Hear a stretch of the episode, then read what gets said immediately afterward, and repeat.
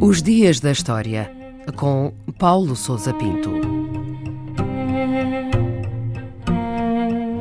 2 de outubro de 1968, o dia em que decorreu o chamado massacre de Tlatelolco, no México. Ficaram conhecidos com essa designação os eventos ocorridos na Praça das Três Culturas, localizada no bairro de Tlatelolco, no centro da cidade do México.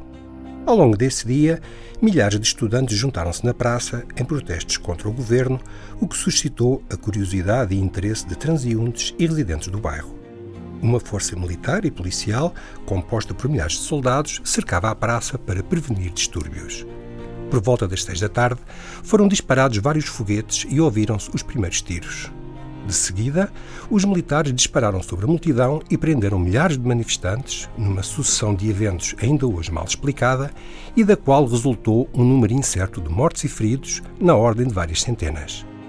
Investigações recentes atribuem a responsabilidade do incidente a elementos de uma força especial chamada Batalhão Olímpia, disposta nos edifícios e misturada com a multidão, que terá feito os primeiros disparos de modo a gerar o pânico e a provocar uma imediata repressão policial contra os manifestantes. Seja como for, como é que se explica um massacre, sobretudo com esta dimensão? O massacre de 2 de outubro foi o clímax da crise em que o México estava então mergulhado e que se agravou ao longo desse verão. Tal como ocorreu noutras partes do mundo, 1968 foi um ano de agitação social e de contestação generalizada. A tradição autoritária do poder político no país foi desafiada por um amplo movimento que reclamava liberdade de expressão, justiça social e direitos cívicos. As tensões agravaram-se à medida que se aproximava a abertura dos Jogos Olímpicos, prevista para dia 12 de outubro na cidade do México.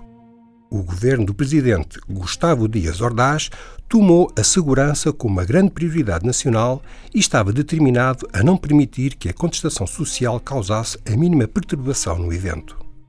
Uma das teses explicativas para o massacre desse dia 2, e que se apoia em testemunhos e documentação, é a de que se tratou de uma operação planeada pelo Ministério do Interior e executada por forças paramilitares para debelar o movimento estudantil e a contestação social com o nome de código de Operação Galeana. E qual foi o impacto que acabou por ter este massacre de Tlatelolco? O governo atribuiu a responsabilidade dos eventos do dia 2 a provocações dos manifestantes e reportou 26 mortos e uma centena de feridos. O número de vítimas permanece incerto até aos nossos dias. Os Jogos Olímpicos decorreram sem incidentes, mas ficaram inevitavelmente manchados pelo massacre ocorrido dez dias antes, que os mexicanos apelidaram de La Noche Triste, a Noite Triste. A opinião pública mexicana há muito que exige uma investigação completa e profunda sobre os eventos desse dia, mas depara com a oposição do PRI, o partido dominante no México desde 1929. Os esforços no sentido de esclarecer os factos e as responsabilidades pelo massacre apontam no sentido do envolvimento direto do governo em funções nessa época.